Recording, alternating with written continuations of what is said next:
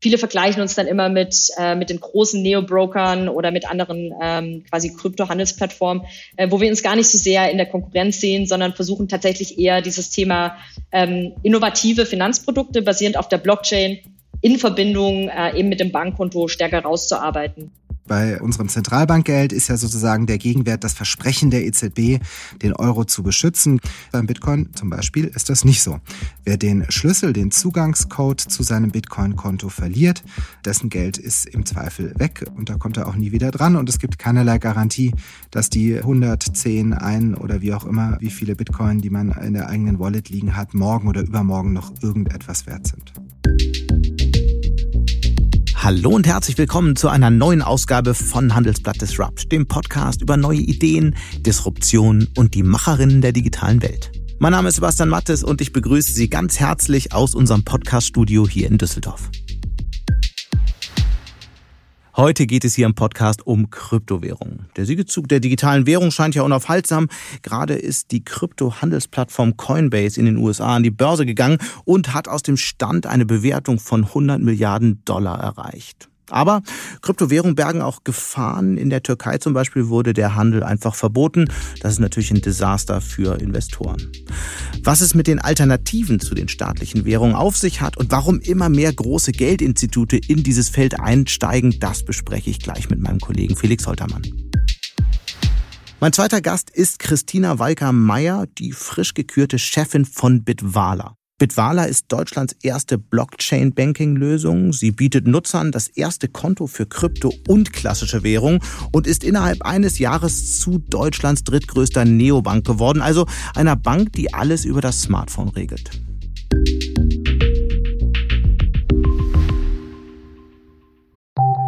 Nach einer kurzen Unterbrechung geht es gleich weiter. Bleiben Sie dran. Willkommen in der Zukunft der Technologie mit dem Handelsblatt Summit Zukunft IT.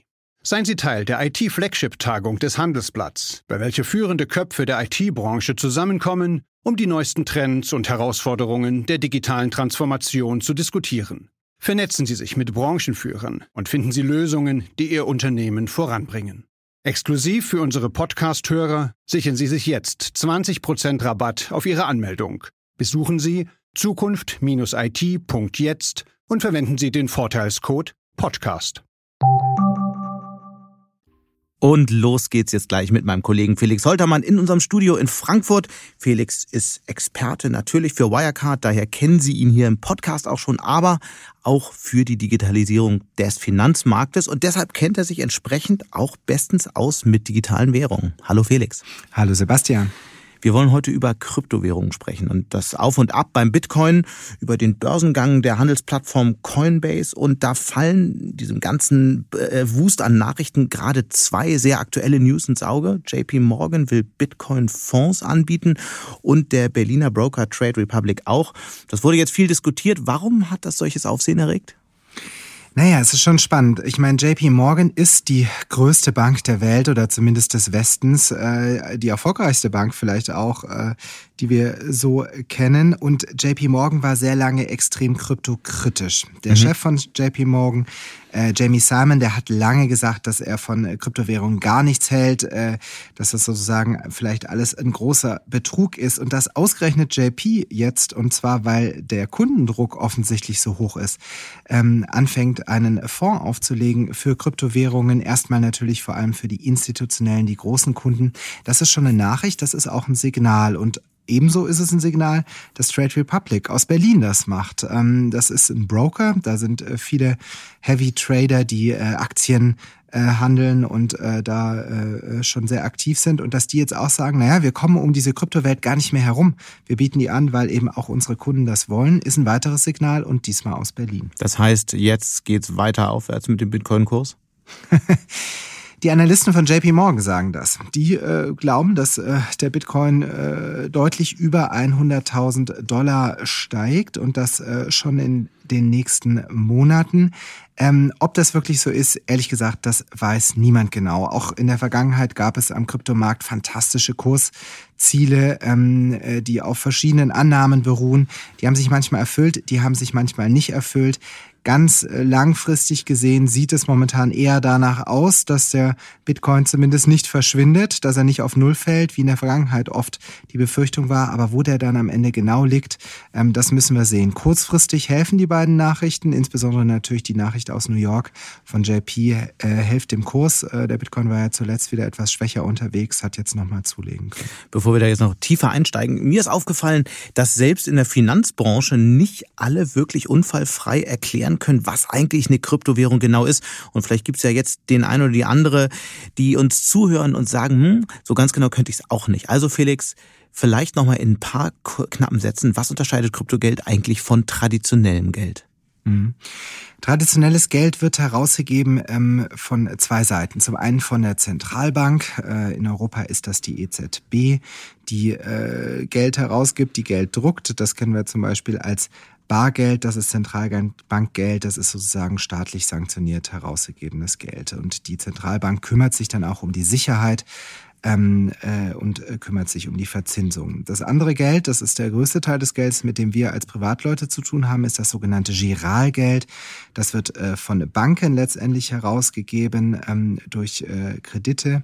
Und dieses Giralgeld, äh, das benutzen wir auch jeden Tag. Das liegt auf unserem Konto. Da haben wir die Einlagensicherung, 100.000 Euro äh, im Euroraum äh, sind da geschützt auf unserem Bankkonto. Die Sparkassen und andere sagen sogar noch deutlich mehr über ihre Einlagensicherungssysteme. Mhm. Das sind also die beiden äh, klassischen Geldtypen. So, und jetzt kommen wir zu den Kryptowährungen. Kryptowährungen werden weder von Zentralbanken noch von Banken herausgegeben oder verwaltet, äh, werden auch sozusagen politisch nicht abgeschirmt, nicht gestützt, sondern Kryptowährungen entstehen in einem dezentralen Netzwerk. Die Blockchain, die ist nichts anderes als eine riesengroße Datenbank, aber der Unterschied ist, Achtung, da ist nicht ein Verwalter, ein Buchhalter, der diese Datenbank pflegt, sondern ganz, ganz viele Buchhalter rund um den Globus. Das machen die über das Internet und diese sogenannten Miner, die Produzenten, die kriegen für ihre Pflege der Blockchain-Datenbank, in der die Transaktionen und die Konten, zum Beispiel für Bitcoin und Co. hinterlegt sind, kriegen eine kleine Gebühr, sozusagen neu geschürfte, neu entstandene Bitcoins. Das alles basiert auf einem Algorithmus, der ist 2008, äh, 2009 entwickelt worden und der funktioniert erstaunlicherweise bis heute und einen realen Gegenwert gibt es nicht, sondern im Prinzip ist das Kapital einfach das Vertrauen in dieses ganze Konstrukt, dass das die nächsten Jahre überdauern wird, oder? Absolut richtig. Bei äh, unserem Zentralbankgeld ist ja sozusagen der Gegenwert das Versprechen der EZB, den Euro zu beschützen. Ganz früher waren mal unsere Währungen goldgedeckt. Die Zeiten sind ja auch schon lange vorbei, aber da ist steht sozusagen äh, stehen die Notenbanken und damit letztendlich ja die Nationalstaaten dahinter. Ähm, ähnlich ist es natürlich bei dem Geld auf unserem Konto. Da vertrauen wir darauf, dass äh, die Banken und ihre Einlagensicherungssysteme dafür sorgen, dass unser Geld morgen nicht weg ist. Beim Bitcoin zum Beispiel ist das nicht so. Mhm. Wer den Schlüssel, den Zugangscode zu seinem Bitcoin-Konto verliert, ähm, äh, dessen Geld ist im Zweifel weg äh, und da kommt er auch nie wieder dran und es gibt keinerlei Garantie, dass die äh, 110, ein oder wie auch immer, äh, wie viele Bitcoin, die man in der eigenen Wallet liegen hat, morgen oder übermorgen noch irgendetwas wert sind. Es gibt ja unzählige weitere Kryptowährungen. Wie viele eigentlich insgesamt? Das stimmt, die Zahl, die schwankt immer mal wieder. Die letzte Zahl, die ich heute gefunden habe bei CoinMarketCap, das ist eine große Branchenvergleichsseite im Internet, die den vollständigsten Überblick äh, hat, sind es 9500 knapp. Das waren auch schon mal deutlich weniger. Das waren auch schon mal äh, 2000 oder 1000 noch was. Ähm, je erfolgreicher oder je, äh, je mehr dieser Markt im Anlegerinteresse steht, in der Wahrnehmung, auch in der medialen Wahrnehmung, desto mehr Spieler versuchen sich da mit einer eigenen Kryptowährung äh, natürlich auch zu tummeln. Was man wissen muss, ist, wirklich wichtig sind vielleicht die ersten paar Dutzend und alle weiteren der vielen tausend Kryptowährungen spielen praktisch realiter keine Rolle. Mhm der äh, Wagniskapitalgeber Frank Thelen, der ja auch im Podcast hier schon öfter zu Besuch war ähm, und selbst eigentlich ein Verfechter von Kryptowährungen ist, sich sehr, sehr für das Thema interessiert, warnt aber auch ganz deutlich vor den Risiken dieser Kryptowährung und rät dringend, sich vorab gut zu informieren, auch wenn Kryptowährungen zu einem ausgewogenen Portfolio dazugehören, sagt er. Hören wir doch mal rein. Man kann dort nicht nur gewinnen, sondern man kann dort auch sehr schnell Geld verlieren. Das Erste, was ich in äh, meinem Bitcoin-Video schon mal gesagt habe, ist, das kann alles von jetzt auf gleich auf Null fallen, weil kein echter Wert dahinter steht. Felix, was sagst du dazu? Die Türkei hat ja den Handel von Kryptowährungen gerade verboten. Außerdem, das haben wir in den vergangenen Tagen und Wochen gesehen, schwankt der Kurs massiv. Also wie groß sind die Risiken aus deiner Sicht? Die Risiken sind hoch. Also wer in Kryptowährungen investiert, der muss wissen, es gibt das Totalverlustrisiko oder zumindest das Risiko, einen großen Teil des eingesetzten Geldes zu verlieren. Wir haben das beim Bitcoin, dem Urvater, immer noch dem Taktgeber dieses Marktes in der Vergangenheit, immer wieder gesehen, dass es deutliche Rückgänge innerhalb weniger Monate gab, dass das eigene Vermögen sehr schnell sehr, sehr viel weniger wert sein kann.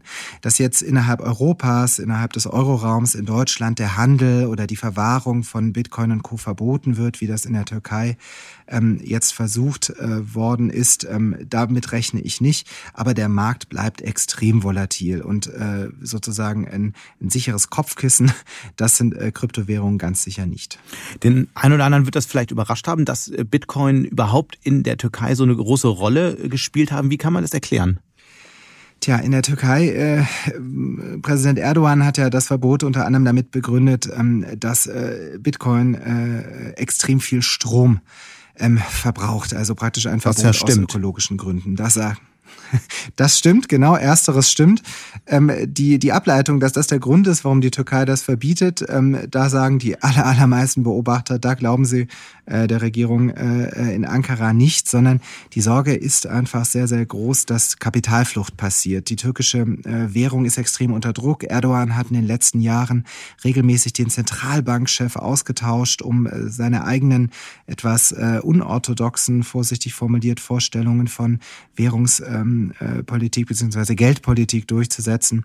Und äh, das scheint auch der Hauptgrund für dieses Verbot zu sein. Die Angst sozusagen, dass die Türken ihre Geld ähm, äh, umtauschen in Kryptowährungen, um sozusagen Kapitalflucht zu begehen. Interessanterweise treibt das auch die Führung in Peking um. China ist auch äh, relativ kryptokritisch, weil eben auch in China extrem strenge Kapitalverkehrskontrollen existieren. Das kennen wir so bei uns ja in der mhm. Form nicht. Und diese Angst äh, sorgt ja auch dafür, dass sich Zentralbanken mit der Frage beschäftigen, ob sie nicht ähm, eine eigene digitale Währung ausgeben sollten. China ist dabei mhm. führend, um ja genau das zu erreichen, die Kontrolle zu behalten, oder? Absolut. China ist äh, hier wirklich an der Speerspitze der globalen Entwicklung, das kann man so sagen. In äh, mehr als eine Handvoll chinesischen Großstädten wird inzwischen schon die eigene chinesische Kryptowährung, der E-Yuan, wie wir ihn gerne nennen, getestet. Ähm, da haben die äh, Einwohner schon Wallets, also Kryptogeldbörsen auf dem Handy ähm, und äh, nutzen das ganz klar. China treibt äh, vor allem sozusagen der Schutz der eigenen Währung um. Wir sehen zum einen, der Dollar ist immer noch die Weltwährung, der Yuan, der wird wichtiger, die chinesische Währung, aber wir haben immer mehr private Anbieter, mhm. die eventuell sogar mit eigenen Währungen vorpreschen könnten. Amazon ist da in den vergangenen Jahren immer wieder gefallen, Facebook mit seinem Libra-Projekt, einer äh, Kryptowährung von Facebook und einigen Partnerfirmen und China, die Regierung, die scheint offensichtlich davon überzeugt zu sein, es eher selbst zu machen, selbst zu experimentieren, sozusagen vielleicht auch äh, Angeboten aus dem Westen zuvorzukommen und ist damit nicht unerfolgreich. Aus Zentralbankperspektive ist das ja verständlich. Sie behalten die Kontrolle auch über das Kapital, über die Daten. Aber was hat eigentlich eine digitale Währung für mich als Nutzer mhm. für einen Effekt, für Vorteile?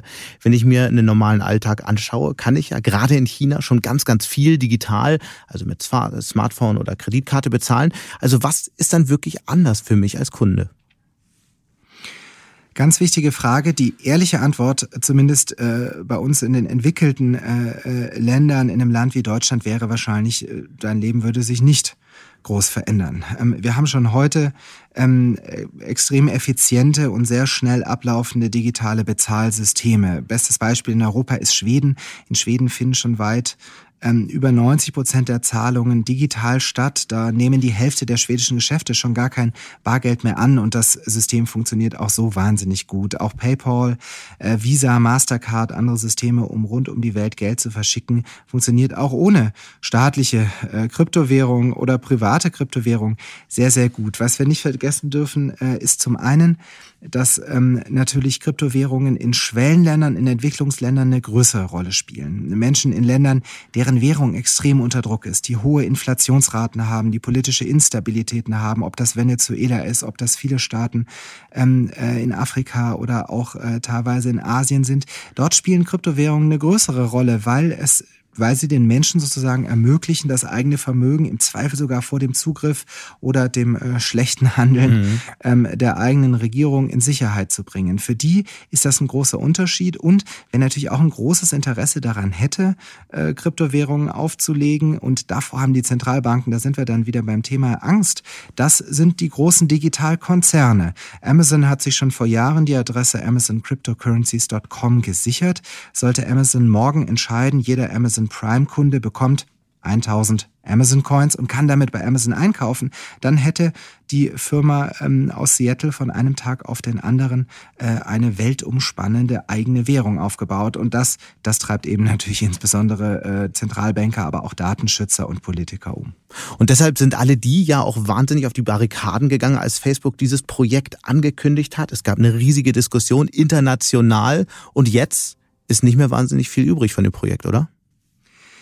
Das stimmt. Ähm, die Einschätzung ist absolut richtig. Facebook hat mit seinem Projekt äh, bisher, so wie man das sieht, ähm, eine ziemliche Bauchlandung hingelebt. Das Projekt ist noch nicht begraben, ist noch nicht versunken, aber es ist deutlich abgeschmolzen worden. Facebook hatte ursprünglich den Plan, mit der in der Schweiz angesiedelten Calibra Stiftung ähm, eine eigene Währung, die Libra, herauszugeben. Die sollte auf einem Währungskorb basieren, auf Staatsanleihen, äh, eventuell noch auf anderen Assets. Also eine wirkliche Kunstwährung, ähm, die dann weltumspannend spannend eingesetzt werden kann. Davon ist man abgerückt. Der Widerstand insbesondere in den USA und zwar hier auch interessanterweise von beiden großen Parteien, den Republikanern wie den Demokraten, der war extrem groß. Weswegen der letzte Plan, der bekannt äh, war, ist jetzt nur noch Libra eins zu eins an verschiedene nationale Währungen zu binden. Also eine Libra wäre dann einen Dollar wert oder meinetwegen einen Euro. Und das ist schon ein deutlicher, deutlicher äh, Rückschritt, beziehungsweise ähm, das ist schon ein deutliches Abspecken im Vergleich zum Ursprungsplan. Mhm.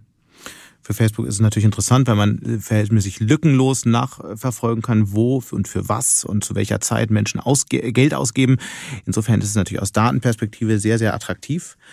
Ähm, ich habe neulich eine kleine Geschichte erlebt. Da hat mir ein Kollege die erzählt von seiner Tochter, die sich auf einmal, sie ist ähm, 18 oder 19 Jahre alt, und die auf einmal nach Hause kam und davon berichtete, dass sie nicht nur anfängt, ähm, sich mit Aktien zu beschäftigen, Aktien zu kaufen, sondern sie will jetzt auch Bitcoin kaufen.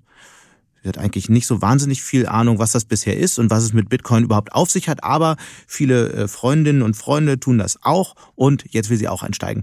Sind eigentlich solche Geschichten Grund zur Sorge oder ist das, was da jetzt entsteht, eine neue Generation von Anlegerinnen und Anlegern? Ähm, die positive Interpretation wäre, es ist ja schön, wenn sich auch die 18-jährige Tochter ähm, äh, deines Kollegen mit Geldanlage beschäftigt. Früher wäre es ja vielleicht so gewesen, sie hätte sich gar nicht mit Geldanlage beschäftigt. Eines schönen Tages kommt dann der nette Berater von der Sparkasse und sagt, sie muss jetzt Telekom-Aktien kaufen. Das ist äh, auch nicht gut ausgegangen. Positiv gewendet könnte man sagen, na ja, wer sich damit beschäftigt, wer sich auch kritisch damit beschäftigt, ähm, der ist ja schon mal besser dran als der, der sich vielleicht auf seinen Bankberater verlässt. Allerdings ist da natürlich was dran. Wir sind inzwischen inzwischen an dem Punkt, dass auch extrem viele Leute sich im, für den Kryptomarkt interessieren, da einsteigen, die sich gar nicht damit beschäftigt haben. Die also nicht vorher vielleicht ein paar kritische Artikel gelesen haben, äh, ob im Handelsblatt oder anderswo, die sich nicht mit dem Funktion, der Funktionsweise dieses äh, Universums auseinandergesetzt haben, sondern die einfach gekauft haben. Warum? Oft eben auch aus der blinden Gier heraus äh, an diesem äh, wahnsinnigen Aufstieg ähm, zu partizipieren. Und das sind dann eben auch die, die Kunden, ähm, für die vielleicht sich eigentlich dieser Markt nicht eignet. Jeder, der heute am Kryptomarkt einsteigt, muss ganz klar wissen, es ist eine sehr riskante Anlage. Sie hat äh, relativ große Kurschancen, das stimmt. Wenn das sogar JP Morgan sagt, sagt, dann hat sich sogar diese Ansicht am Finanzmarkt fast schon durchgesetzt. Aber die Verlustrisiken, die sind eben mindestens genauso groß. Das heißt, ähm, Fidelity, der größte Vermögensverwalter der Welt, der empfiehlt seinen professionellen Kunden, das sind also Menschen mit Millionen und Milliarden ähm, äh, auf dem Konto, Konto ähm, maximal äh, Prozent ähm, äh, in Kryptowährungen zu investieren. Mhm. Und ich glaube, das kann man auch Privatanlegern empfehlen. Wer da mal mitmachen möchte, wer sich der Risiken bewusst ist und sagt, maximal fünf Prozent des eigenen Vermögens, praktisch Spielgeld, auf das man im Notfall dann auch verzichten kann, äh, das möchte er investieren. Da äh, gibt es, glaube ich, nichts dagegen einzuwenden. Wer aber mehr äh, macht, wer äh, auf Kredit kauft oder ähm, äh, anderes, von dem ist davon klar abzuraten, weil die Risiken sind einfach wahnsinnig hoch. Für alle, die jetzt zuhören und nicht so ganz genau wissen, wie das eigentlich funktioniert, Bitcoins kaufen, erzähl mal so in zwei, drei Sätzen, was man tun muss, wo das am einfachsten geht. Mhm. Man kann sich anmelden bei verschiedenen Marktplätzen. Äh, es gibt eine Reihe an ausländischen Börsen. Das ähm, äh, Problem ist dann manchmal zum einen die rechtliche Unsicherheit, auch die Frage in die Hände wessen, welchen Anbieters ähm, äh, begibt man sich da. Da gibt es auch viele unseriöse Spieler. Es gibt aber auch tatsächlich einige Börsen, einige Marktplätze made in Germany in Anführungsstrichen, die sich gerade für Einsteiger anbieten. Bekannt ist zum Beispiel die App Bison der Börse Stuttgart, also eines öffentlich-rechtlichen Börsenbetreibers, die Bison App. Es gibt die Bitcoin Group aus Herford mit ihrem Portal bitcoin.de die in Deutschland ähm, schon sehr lange am Markt sind ähm, und äh, bisher nicht durch Skandale oder äh, Hacks oder ähnliches aufgefallen sind. Und es gibt eben auch ähm, äh, Neobanken, die sich damit beschäftigen. Zum Beispiel Bitwala. Genau. Mit der Chefin sprechen wir gleich. Was muss man über die wissen? Die sind spannend. Die ähm, bieten äh, was äh, ziemlich Einzigartiges in Deutschland an. Die bieten zum einen ein klassisches Girokonto an, aber eben auch ein Kryptokonto mit einfacher Umtauschmöglichkeit. Also Bitwala äh, bietet sozusagen beide Welten ähm, aus einer Hand ähm, an äh, auch da äh, müssen Kunden bisher noch ein bisschen aufpassen, äh, zum Beispiel äh, bei der Verwahrung und bei anderem muss man ähm, relativ viel noch selbst ähm, machen, aber hier möchte Bitwala auch äh, in Zukunft ähm, äh, noch deutlich mehr Service, mehr Komfort anbieten. Aber für Einsteiger wäre das auch eine Möglichkeit, sich diese Welt mal genauer anzuschauen. Das werden wir auf jeden Fall gleich in dem Interview noch im Detail tun. Hast du selbst eigentlich Bitcoins? ich habe mit äh, äh Placet des Handelsblatts mit der, mit der Chefredaktion äh, 0,25 Bitcoin gekauft vor einigen Jahren, weil wir gesagt haben, ich schreibe jetzt seit 2017 über diesen Markt.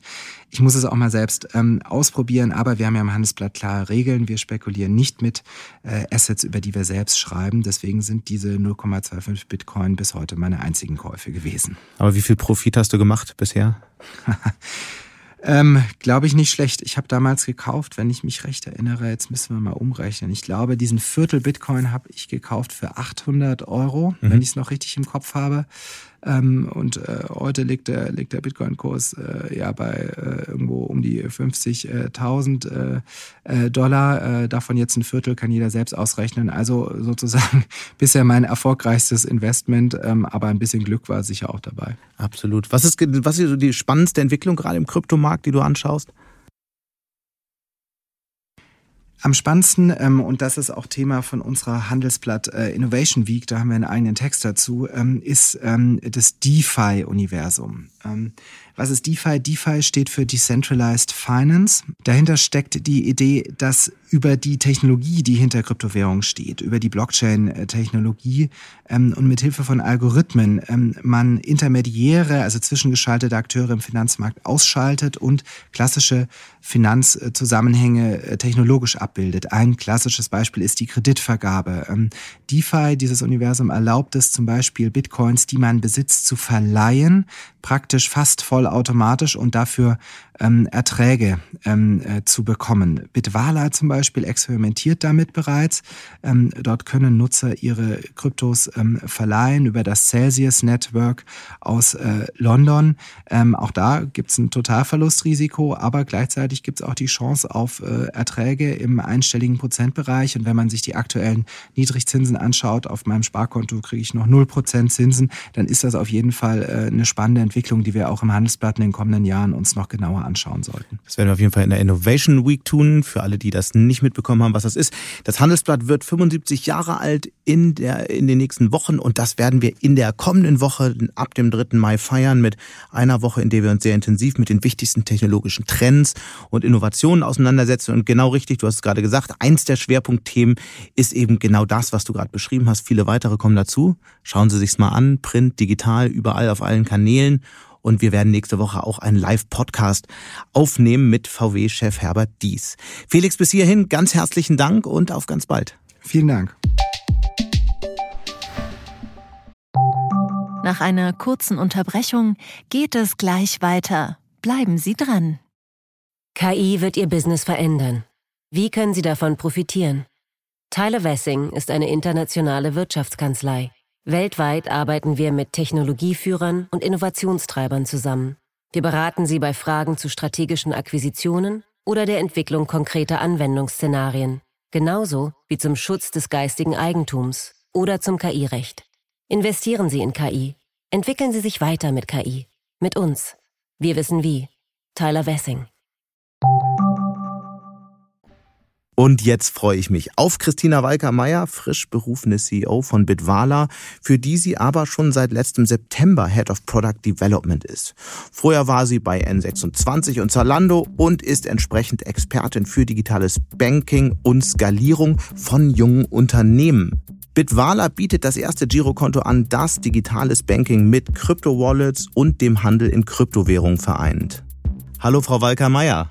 Hallo, ich freue mich für die Einladung zum Disrupt Podcast. Können Sie sich eigentlich noch an Ihre erste Begegnung mit Geld erinnern? Mit Geld, äh, ja, sehr, sehr gut. Und zwar war das mein Sparschwein, als ich zu Hause drei oder vier Jahre alt war. Meine Mutter hat bei der lokalen Volksbank gearbeitet, deswegen war Geld und äh, Sparen bei uns immer ein großes Thema von klein auf. Okay, und wie ging es dann weiter? Irgendwann war das Sparschwein äh, zu klein und dann?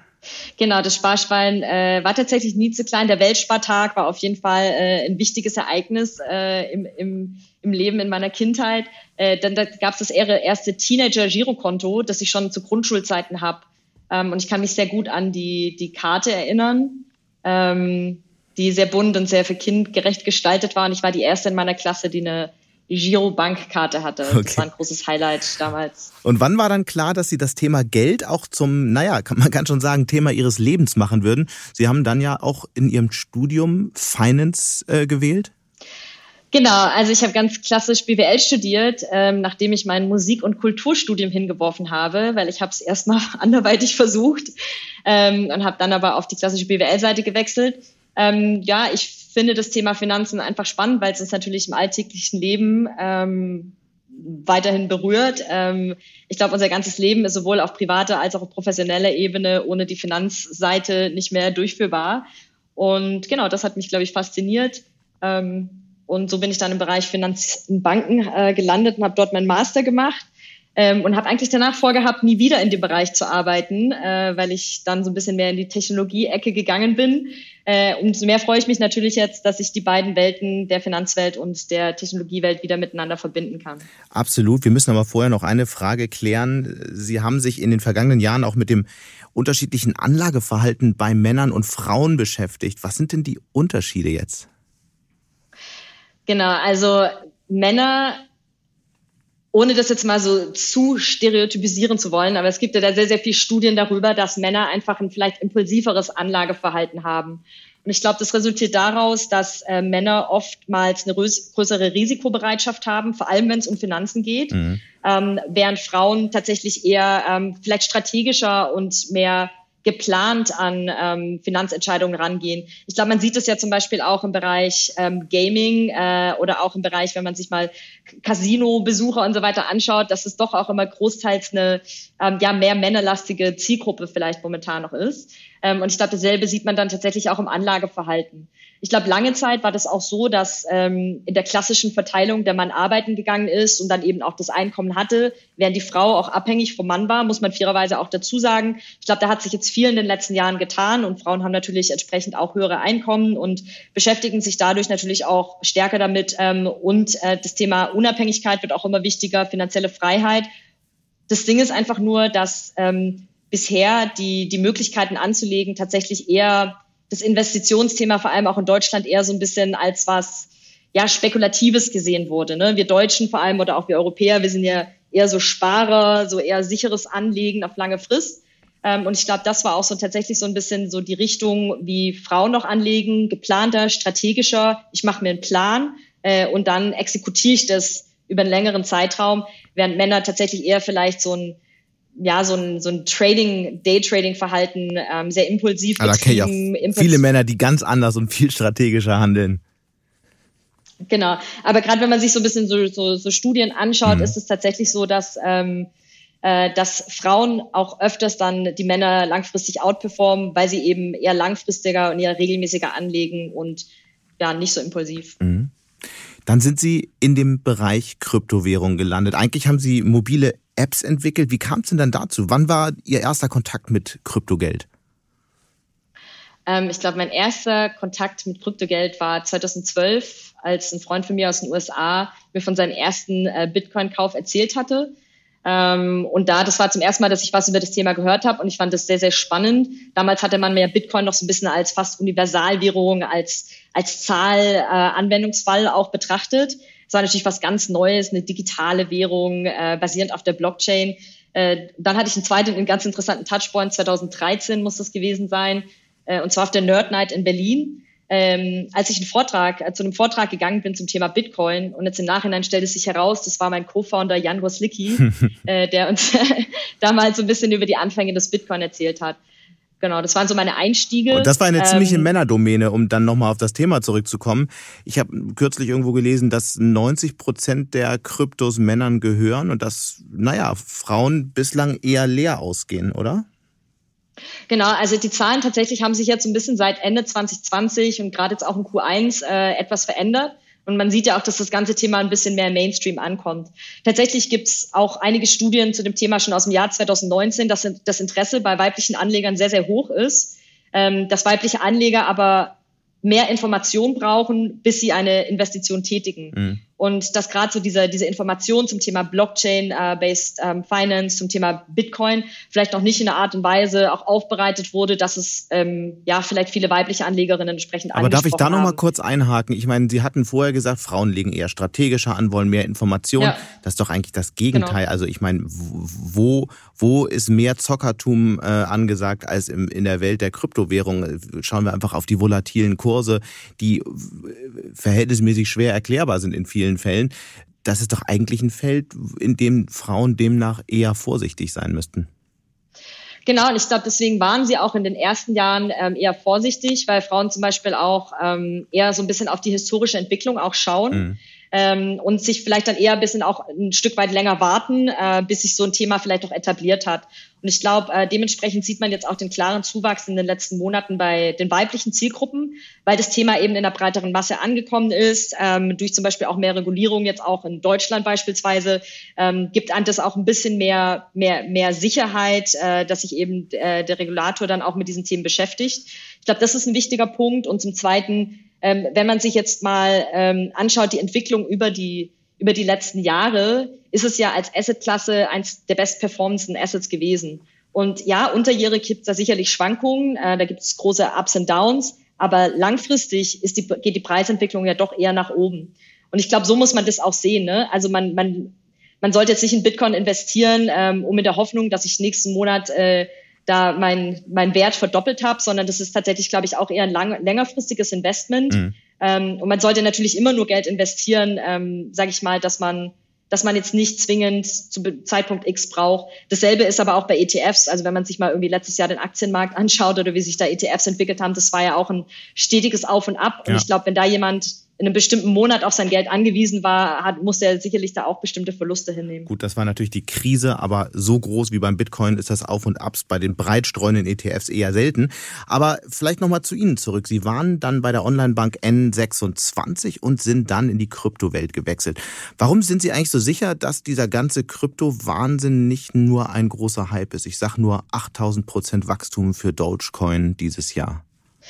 Ja, also ich, ich glaube tatsächlich, dass momentan einfach auch viel passiert und ähm, ich, ich sehe es immer so ein bisschen wie die Anfänge des Internets. Ich glaube, da stehen wir heutzutage. Ne? Da passiert irgendwie ganz viel und es gibt ganz viel technologische Innovation, ähm, die oft eher aus einer Technologiesicht getrieben ist ähm, und nicht vielleicht aus einem, einem Kundennied im ersten Schritt. Ne? Mhm. Ähm, und ich glaube auch, dass es da momentan einfach viel Projekte gibt, ähm, die man, die auch so ein bisschen mit Vorsicht zu genießen sind und wo man sicherlich auch die Risiken so ein Stück weit verstehen muss. Und deswegen ist ja zum Beispiel unser Ansatz auch bei Bitwala, dass wir unseren Kunden eben kein Dogecoin heutzutage anbieten, sondern wirklich eher äh, auf zwei Kryptowährungen bauen, wo wir persönlich auch glauben, dass sie einfach Zukunft haben. Mhm. Und das ist halt der Bitcoin und das ist Ether. Äh, und zusätzlich ähm, geht es nicht nur um Kryptowährungen, sondern es geht vor allem meines Erachtens langfristig um das Thema digitale Assets, um Tokens, ähm, um die Möglichkeiten, die sich vielleicht auch im Bereich Decentralized Finance auch anbieten. Wir sehen ja, wir leben heute in einem Niedrigzinsumfeld. Ähm, es ist relativ schwierig, Geld zur Seite zu legen und das auch vermehren zu lassen. Und wir glauben einfach schon, dass es da auch ähm, durch neue Technologien, äh, durch vielleicht auch ein neu gedachtes äh, Finanzsystem, vielleicht auch mehrere Möglichkeiten gibt, wie man kostengünstiger auch ähm, ja, Renditen erwirtschaften kann. Mhm. Nach ein paar Monaten hat sie dann der Gründer und bis dato CEO Ben Jones jetzt zur CEO gemacht und äh, man sagt, weil sie die letzte Finanzierungsrunde bei Bitwala so erfolgreich mit 15 Millionen Euro abgeschlossen haben. Was ist denn nun Ihr Plan für die nächsten Monate und Jahre? Ja, genau. Also ich glaube, im Endeffekt, wenn man es mal auf die Entscheidung zurückbringen musste, ging es da nicht nur wirklich um die Finanzierungsrunde, sondern geht es vor allem in dem Schritt nochmal dazu, dass wir als Unternehmen gerade vor ähm, einer großen Wachstumphase stehen. Ne? Äh, das heißt, wir werden äh, die Unternehmens also die, die, die Mitarbeiteranzahl natürlich entsprechend ähm, vergrößern. Sagen wir werden müssen uns einfach professionalisieren, aufstellen. Ähm, ja, also wir gehen jetzt schon durch eine Hypergrowth-Phase. Ähm, eine konkrete Zahl möchte ich da jetzt an der Stelle vielleicht nicht, nicht nennen, aber wir werden doch sehr, sehr, sehr stark dieses Jahr noch wachsen. Wir werden auch sehr stark in den nächsten Jahren wachsen. Ähm, und da geht es natürlich auch nochmal darum, wie stellt man eigentlich ein Unternehmen auf? Wenn man 20, 30 Leute ist, dann sage ich mal, in, in nicht-Corona-Remote-Zeiten, äh, sage ich mal, ruft man kurz über den Tisch und hat vielleicht eine Antwort. Wenn man da auf einmal ein, zwei, drei, 400 Leute, wie auch immer man dann wächst, zu welchem Zeitpunkt, äh, muss man sich einfach anders aufstellen. Man muss sich anders über Leadership, über Mittelmanagement, über Strukturen Gedanken machen. Äh, man muss auch schauen, was, was muss ich eigentlich tun, dass meine Kultur auch mitwächst. Mhm. Ne? Äh, weil man sieht das in vielen Unternehmen, die durch Hypergrowth gegangen sind, dass das Thema Kultur äh, da vielleicht entsprechend nicht mitgewachsen ist oder dass dass einfach die Strukturen und das Leadership auch noch nicht an der Stelle war, dass, dass man einfach da ein paar hundert Leute, sag ich mal, in, äh, draufwerfen kann und das äh, entsprechend noch gut skaliert. Und ich glaube, ähm, aus diesem Grund, weil ich eben dadurch äh, zwei sehr, sehr große äh, Unicorns äh, oder deutsche, deutsche gute Beispiele gegangen bin, äh, in dem entsprechend äh, wir da durch äh, dieselben Phasen auch gegangen sind, war das halt eine Erfahrung, die ich mitbringe, die jetzt der Ben mhm. als natürlich Gründer, der immer in seinen eigenen Unternehmen, sag ich mal, gearbeitet hat, äh, so an der Stelle nicht mitgebracht hat. Aber klingt so ein also bisschen nach Verdopplung der Mitarbeiterzahl in den nächsten zwölf Monaten?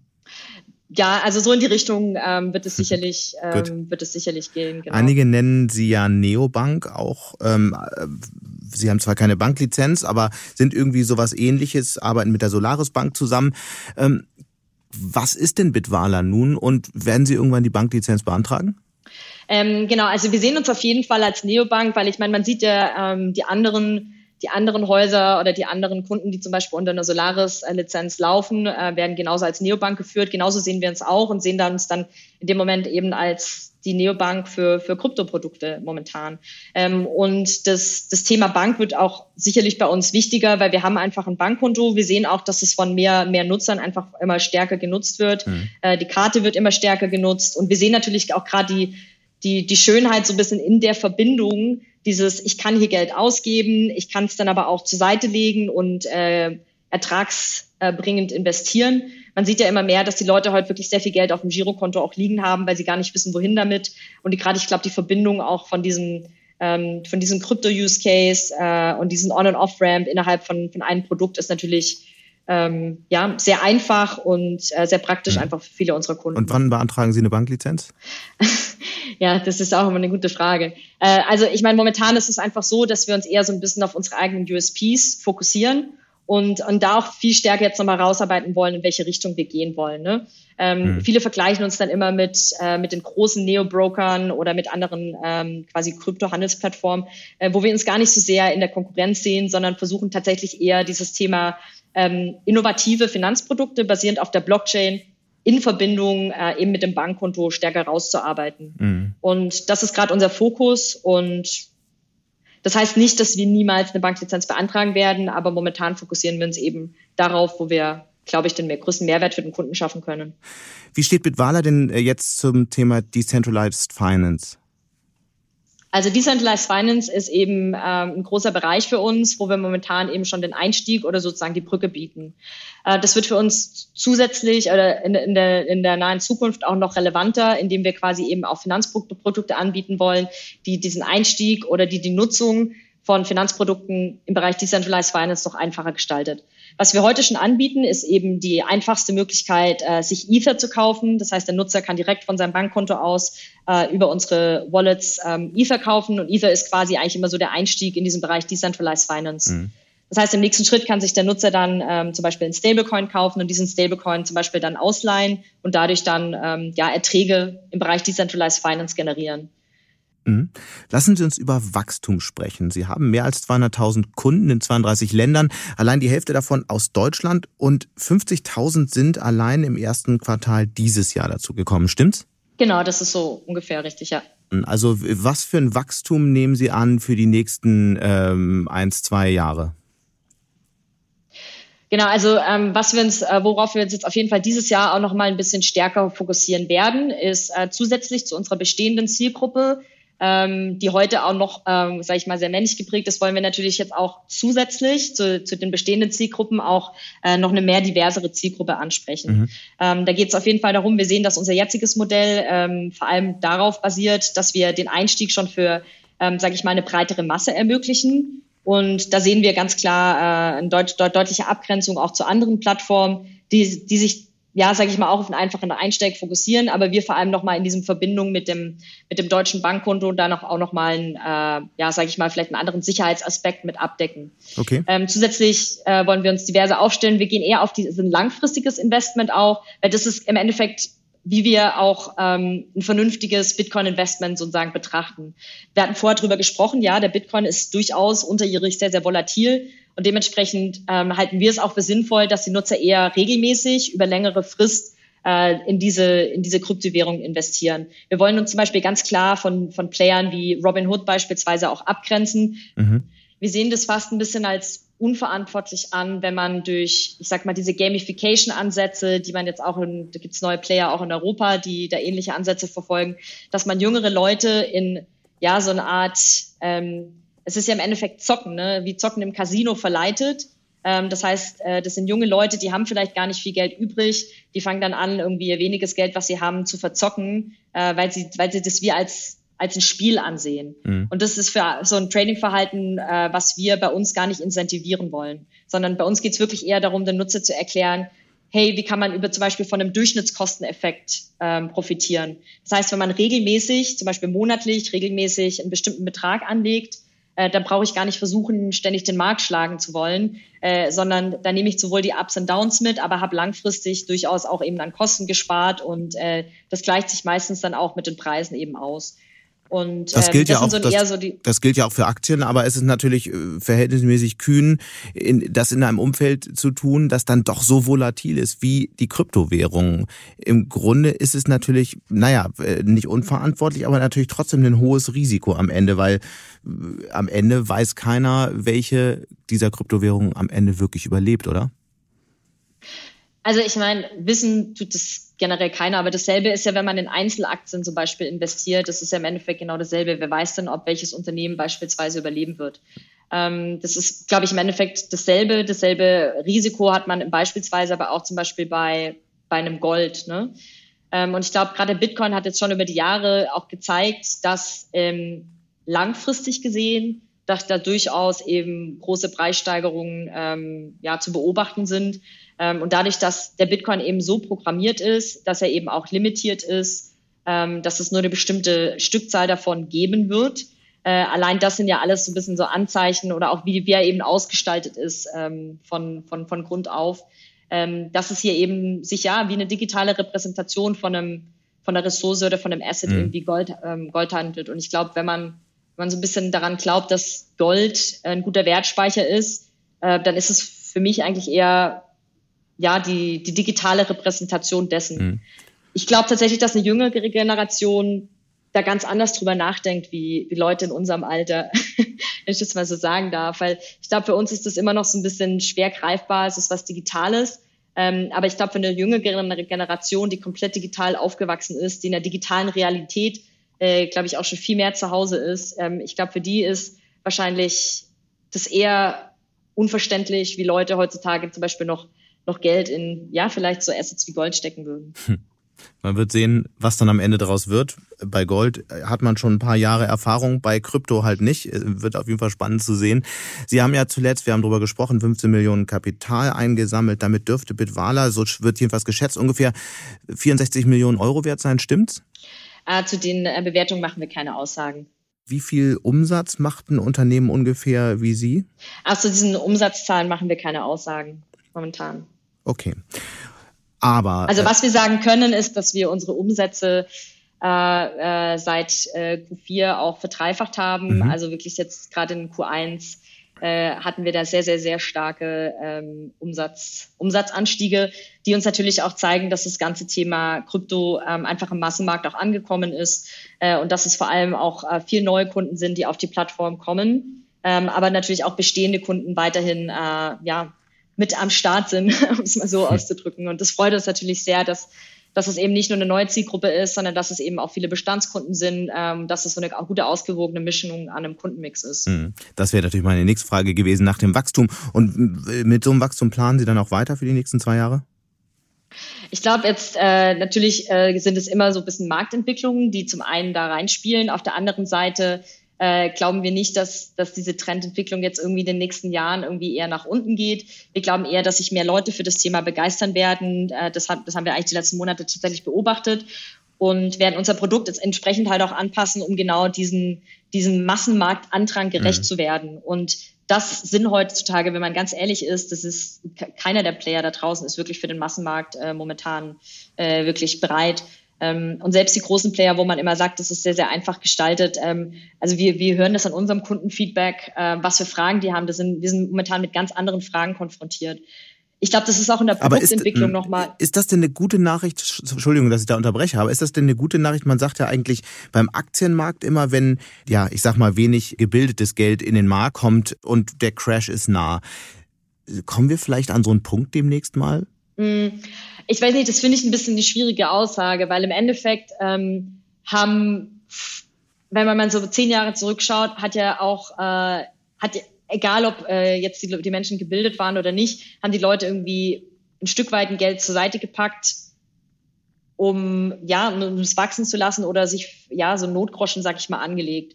Und meines Erachtens geht es da weder um Bildung noch um äh, Einkommen. Ähm, ich finde es sehr, sehr wichtig, dass die Leute Geld zurücklegen und dass sie ähm, das nicht auf ihrem Girokonto liegen haben und irgendwie äh, die ganze Zeit an Wert verlieren. Ne?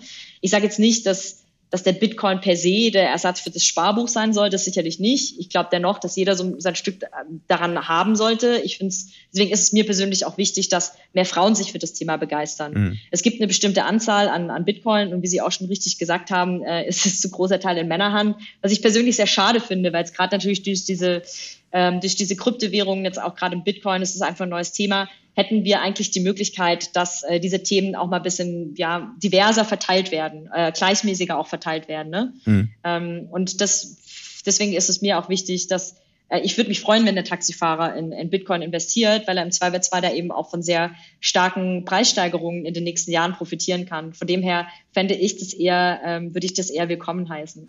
Es gibt so ein Risiko, wenn man auf Ihr Modell schaut. Äh, Sie haben eine Plattform, Sie haben eine sehr gute Plattform, aber die könnte man eigentlich auch recht simpel nachbauen. Was ist am Ende der Wettbewerbsvorteil von Bitwala?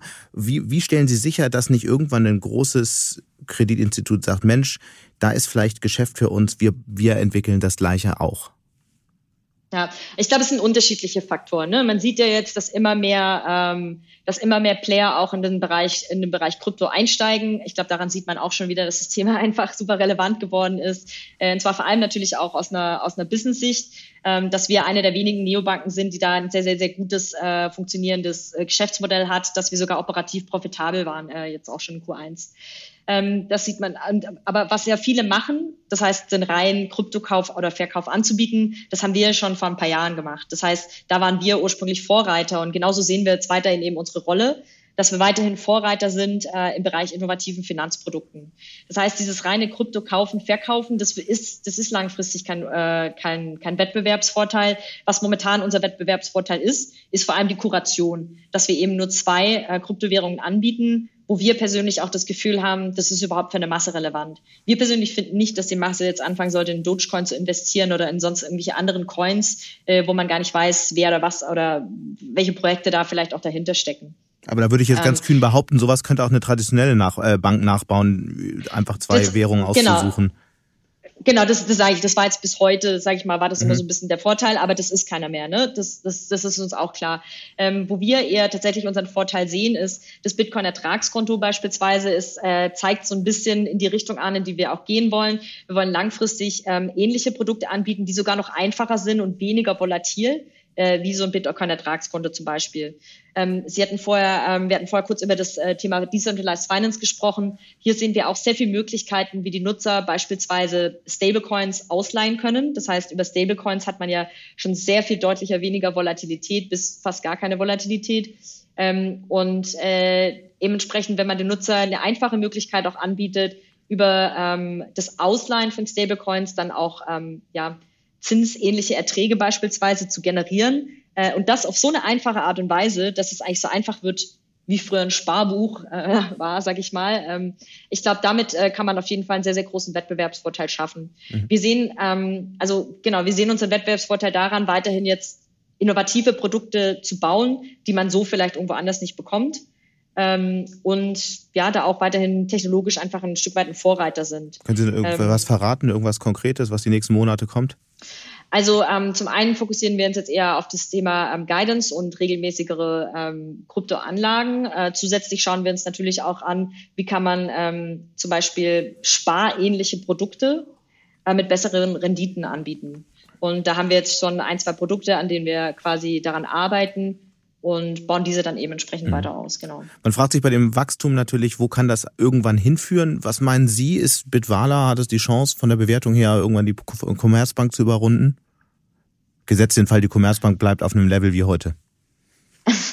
Was man ja nicht genau weiß. Ähm, ja, also ich glaube äh, schon, dass wir, dass wir natürlich so ein bisschen auf den Unicorn-Case äh, da langfristig hinarbeiten. Äh, wann, wann kommt der? Das ist eine gute Frage. Äh, das werden wir jetzt auch in den nächsten äh, Jahren sehen. Aber ich glaube einfach generell, dass, ähm, dass immer mehr Leute das Vertrauen einfach in traditionelle, traditionelle Finanzinstitute vielleicht langfristig verlieren. Ich glaube, gerade jüngere Leute, ähm, die wechseln natürlich wahrscheinlich früher oder später dann auch in eine Bank, wo sie einfach vielleicht innovativere Produkte bekommen.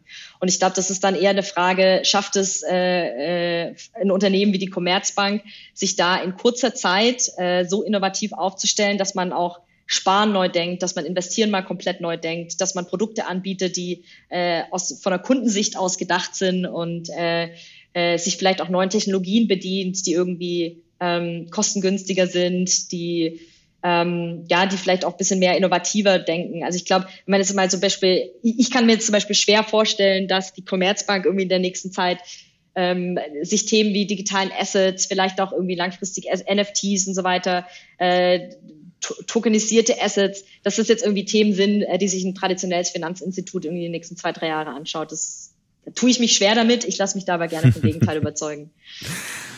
Lassen Sie uns vielleicht nochmal zehn Jahre in die Zukunft schauen. Glauben Sie eigentlich, dass äh, Kryptowährungen zu einem echten Zahlungsmittel werden oder wird gerade Bitcoin eher ein Wertaufbewahrungsmittel bleiben, so wie heute? Also ich, das ist immer die große Frage. Ich glaube ähm, tatsächlich, dass der Bitcoin selber wahrscheinlich eher kein Zahlungsmittel werden wird, ähm, weil er von der ganzen Ausgestaltung her, also die, klar das ganze Thema Skalierung, ähm, das kann man sicherlich über, über das Thema also Lightning und so weiter auch alles lösen. Ähm, ich glaube aber nicht, dass das der, der, der Haupt-Use-Case ist. Ich glaube tatsächlich, dass es gerade beim Bitcoin nochmal darum geht, ähm, eher so ein Wertaufbewahrungsmittel äh, sozusagen zu sein, äh, Werterhaltungsmaßnahme sozusagen. Und ich mhm. glaube, bei Ether geht es vor allem eher darum, ähm, Ether sehe ich so ein bisschen ist so wie das Öl von einer komplett ähm, neuen Infrastruktur und auch Welt, wie Maschinen miteinander kommunizieren. Das ist so ein bisschen ja das Öl, das äh, so, ich sag's mal, wie, wie, wie das nächste Level des Internets einfach ermöglicht. Mhm. Ähm, und ich glaube, das sind so einfach so unterschiedliche Use Cases. Aber wird es dann in zehn Jahren so eine digitale Parallelwährung geben? Ähm, ich meine, das wird man ja sehen, äh, ob wie sich jetzt auch das ganze Thema digitaler Euro auch weiterentwickelt. Ähm, wann werden solche Themen zum Beispiel auch für den Endkunden äh, relevant? Äh, welche Use Cases kann man darauf aufbauen? Ähm, welche, welchen Wert spielen eigentlich ähm, Zentralbankwährungen versus Währungen von, von anderen universal großen Plattformen? Amazon könnte man sich überlegen, ob äh, die irgendwann ihre eigene Währung rausbringen. Das wäre natürlich, es ist es ist schwer zu sagen, in welche Richtung sich das alles äh, irgendwann entwickeln würde, wie es jetzt auch mit Diem zum Beispiel weitergeht und so weiter. Mhm. Was hoffen Sie? Also für Ihr Geschäft ist es ja eigentlich egal, weil Sie setzen eher auf den äh, Wertaufbewahrungs, äh, auf das äh, als, als Kryptowährung als Wertaufbewahrungsmittel, oder? Mhm. Also was ich total persönlich sehr, sehr spannend finde, ähm, ist, in was wir eigentlich in, sag ich mal, fünf bis zehn Jahren investieren. Was ich heute zum Beispiel ähm, schwierig finde, ist, dass so dieses ganze Thema Geld zurücklegen, Geld investieren, was, wenn man mal den Mainstream-Nutzer auf der Straße fragen würde, was passiert denn eigentlich mit deinem Geld, wenn du es auf dein Sparbuchkonto legst? Ich glaube, die meisten wissen es gar nicht, dass deine, deine Bank eigentlich normalerweise das Geld vielleicht auch nutzt, äh, um Kredite zu vergeben und so weiter. Also was eigentlich dahinter steckt, das verstehen ganz viele nicht, weil sie so weit davon weg sind. Ne? Und dann investieren die Leute vielleicht in Aktien von Unternehmen, mit denen sie sich vielleicht im Zweifelsfall auch nicht investieren können, sondern weil ein Freund gesagt hat, hey, investier mal hier oder sie haben irgendwas in der Zeitung gelesen. Und noch, noch weiter weg sind dann wahrscheinlich sowas wie, wie ETFs, äh, in dem man schon überhaupt nicht mehr weiß, in was man eigentlich investiert, weil es sehr viele Unternehmen sind, die man Und noch weiter weg ist, sind Kryptowährungen, wo kaum in der Finanzbranche jemand wirklich erklären kann, wie die eigentlich entstehen. genau. Und ich glaube, was ich total spannend fände, ist, ähm, wenn man eben gerade durch die, das Thema Tokenisierung ähm, es ermöglicht, dass die Leute in Themen investieren können, die vielleicht, mit denen sie sich mehr identifizieren können, die vielleicht mehr aus dem eigenen Interessensumfeld kommen. Äh, vielleicht kann ich irgendwann in, mein, äh, in den Song meiner Lieblingsband investieren und mitverdienen, wenn er bei Spotify läuft. Und ähm, vielleicht kann ich in, in Interessensgruppen irgendwann investieren. Es gibt jetzt momentan äh, schon von verschiedenen Fußballvereinen gibt es dann Tokens, in die ich investieren kann zum Beispiel. Ähm, und ich glaube, das könnte vielleicht irgendwann mal ganz interessant werden, dass ähm, wir, dass das Thema Investition in fünf bis zehn Jahren was ganz anderes bedeutet, äh, wie das, was es heute ist. Weil heute ist es immer so ein bisschen, da wo ich das Geld hin investiere oder für was ich mich persönlich auch interessiere und wo ich mich vielleicht auch wirklich auskenne, sind ja zwei Paar Stiefel. Weil diese Themen, mit denen ich mich im Zweifelsfall auskenne, die sind vielleicht gar nicht investierbar. Und ich glaube, durch das ganze Thema Tokenisierung ähm, äh, ja, wird, sage ich mal, dieses ganze Thema am Wertgewinn teilhaben können äh, auf einmal zugänglich gemacht, weil ganz viele Barrieren dadurch äh, genommen werden und Sachen einfach kostengünstiger gemacht werden und viel mehr Leute an, ja, am Wertzugewinn sozusagen partizipieren können. Mhm. Äh, das klingt jetzt alles so ein bisschen, äh, sage ich mal, High Level, ein bisschen äh, vielleicht noch nicht ganz greifbar, aber ich glaube, ähm, wir müssen uns irgendwie trauen, ein bisschen über den Tellerrand hinauszuschauen, weil ähm, ja, ich glaube, das Thema Investitionen muss so ein bisschen neu gedacht werden. Ähm, und ich glaube, das Schöne wäre, wenn die Leute ein bisschen mehr in Themen investieren können, mit denen sie sich einfach identifizieren können. Was für ein schönes Schlusswort. Und es ist ganz klar, darüber müssen wir einen ganz neuen eigenen Podcast machen. Bis hierhin sage ich erstmal ganz herzlichen Dank. Das war sehr interessant. Viel Erfolg in der neuen Aufgabe und wir werden uns auf jeden Fall widersprechen. Vielen Dank. Und damit sind wir auch schon wieder am Ende von Handelsblatt Disrupt. Wie immer freue ich mich über Kommentare in der Handelsblatt Disrupt LinkedIn-Gruppe oder senden Sie mir gerne eine Mail. Die Details finden Sie wie immer in den Show Notes. Danke an dieser Stelle auch für die Unterstützung von Alexander Voss und Regina Körner und Migo Fecke von professionalpodcast.com, dem Dienstleister für Strategieberatung und Podcastproduktion. Wir melden uns nächste Woche Freitag wieder. Bis dahin wünsche ich Ihnen eine schöne Woche und interessante digitale, aber auch analoge Zeiten. Ihr Sebastian Mattes.